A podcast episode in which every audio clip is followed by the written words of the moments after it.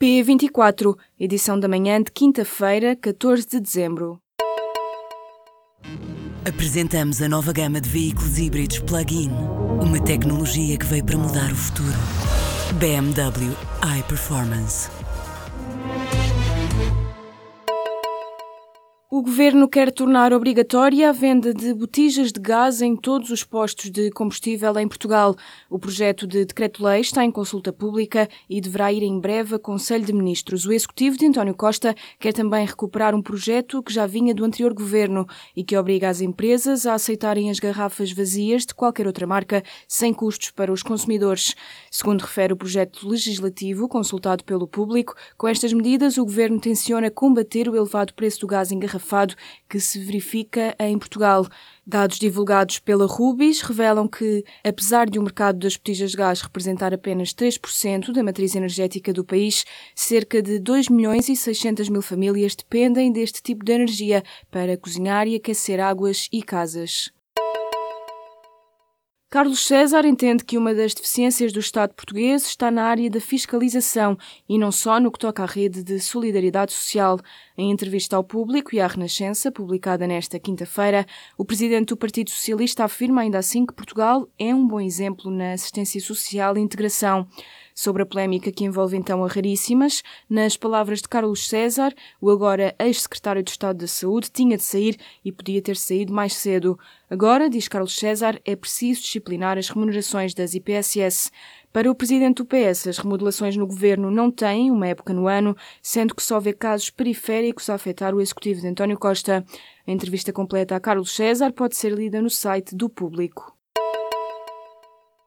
As contas da Raríssimas tiveram o aval do Ministro do Trabalho e Segurança Social. Segundo adiantou o Expresso, nesta quarta-feira, na véspera de tomar posse como Ministro, Vieira da Silva participou na reunião que aprovou as contas que estão agora a ser investigadas. A Associação de Apoio a Pessoas com Doenças Raras está a ser investigada pelo Ministério Público por suspeitas de uso dos dinheiros da instituição para fins pessoais por parte da Presidenta Raríssimas, Paula Brito Costa. Ao público, Vieira da Silva recusou esclarecer em que reuniões participou enquanto vice-presidente da Assembleia Geral da Raríssimas. O ministro diz apenas de consciência tranquila quanto ao caso. Entretanto, o ex-secretário de Estado da Saúde, Manuel Delgado, diz-se vítima de devassa da vida privada e admite mesmo processar a TVI, na sequência da reportagem que lhe apontou uma relação pessoal com Paulo Brito Costa. Nas palavras de António Costa, 2017 foi um ano particularmente saboroso para Portugal. É assim que o Primeiro-Ministro resume o ano que termina em declarações proferidas em Bruxelas. O governante não deixou escapar a nota da vitória de Mário Centeno como presidente do Eurogrupo e elogiou a evolução de Portugal a nível financeiro. Costa deixou de lado comentários acerca da atualidade do país e sublinhou a presença portuguesa na União Europeia. O Primeiro-Ministro falava em Bruxelas, onde decorre o último Conselho Europeu do ano. Em agenda, os líderes da União Europeia têm discussões nas áreas da defesa, migrações, assuntos sociais, educação e cultura. Os 111 familiares das vítimas mortais dos incêndios de Pedrógão Grande e dos de 15 de outubro poderão começar a receber a primeira fatia das indenizações, o valor fixo de 70 mil euros. Isto ainda antes de serem elaborados os relatórios sobre as circunstâncias em que ocorreu cada uma das mortes e antes de estarem concluídos os relatórios de autópsia. Estas informações farão depois variar o restante valor de indenização a pagar, tendo em conta fatores como a existência de familiares menores, por exemplo. A notícia foi confirmada ao público público nesta quarta-feira pelo gabinete do Primeiro-Ministro e pela Provedoria da Justiça e surge no mesmo dia em que a provedora Maria Lúcia Amaral anunciou que ainda não recebeu nenhum pedido de indenização e apelou aos familiares das vítimas para que apresentem os requerimentos.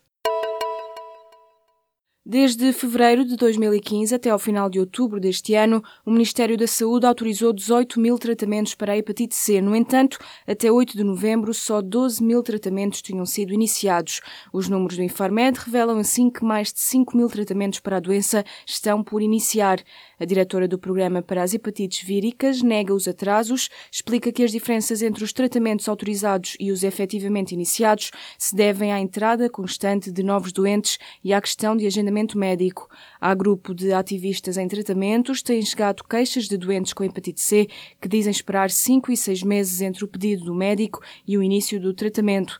Para esta associação, os atrasos devem-se a dificuldades de cabimentação, sendo que a decisão de passarem a ser os hospitais a fazer o pagamento dos tratamentos vai agravar os problemas de acesso.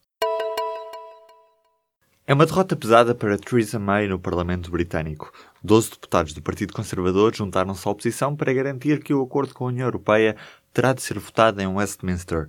Ainda não é claro se um chumbo dos deputados pode obrigar a Primeira-Ministra britânica a regressar à mesa das negociações ou então a adiar o Brexit. Ao longo de uma tarde de debates, o Executivo foi fazendo várias cedências, mas nenhuma delas convenceu os 12 deputados que se alinharam à oposição. Uma das deputadas conservadoras, que votou desalinhada com o partido, disse no Twitter que o Parlamento Britânico assumiu o controle do processo de saída da União. É a vez de Salma Hayek. Num texto que escreveu para o jornal norte-americano New York Times, a atriz e produtora mexicana afirma que Harvey Weinstein também é um monstro dela. Hayek revela a forma como foi assediada, psicologicamente violentada e chantageada pelo consagrado produtor de Hollywood, que já foi acusado de abuso sexual por mais de 20 mulheres. A atriz explica que durante anos escondeu a responsabilidade de contar o que se passou, mas que perante a onda de denúncias contra Weinstein teve de de confrontar a cobardia e denunciar publicamente o assédio de que foi alvo. Salma Hayek começou a colaborar com Weinstein no início da carreira na produção do filme Frida. A atriz junta-se agora a tantas outras vozes numa onda de acusações de assédio sexual nos Estados Unidos que abrange vários setores, desde a política ao jornalismo. Israel confirmou um bombardeamento aéreo ao Hamas na faixa de Gaza durante a madrugada desta quinta-feira. O ataque foi conduzido por um avião israelita e atingiu três acampamentos pertencentes ao grupo militar Hamas, dizem as forças militares de Israel. Estas forças dizem que o ataque é uma resposta a três rockets lançados a partir da faixa de Gaza na quarta-feira. Este aumento de tensão está relacionado com a transferência da embaixada norte-americana em Israel para Jerusalém, oficializando o reconhecimento de Jerusalém como a capital de Israel, decisão que tem vindo a gerar confrontos violentos entre a polícia e manifestantes, e desde então a violência escalou e os ataques são diários. O Sporting está nos quartos de final da Taça de Portugal. Os Leões venceram o Vila Verdense por 4-0 nesta quarta-feira em Alvalade. Dúmbia foi o jogador que mais brilhou, tendo sido autor de três golos e Gelson Martins fechou o marcador com um golo.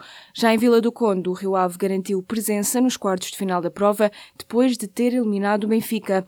Os encarnados perderam frente à equipa da casa por 3-2 já após prolongamento. Depois do adeus à Europa, a equipa de Rui Vitória fica impedida de renovar o estatuto de detentora da Taça de Portugal. O Benfica vê-se assim obrigado a pensar exclusivamente no campeonato e na Taça da Liga.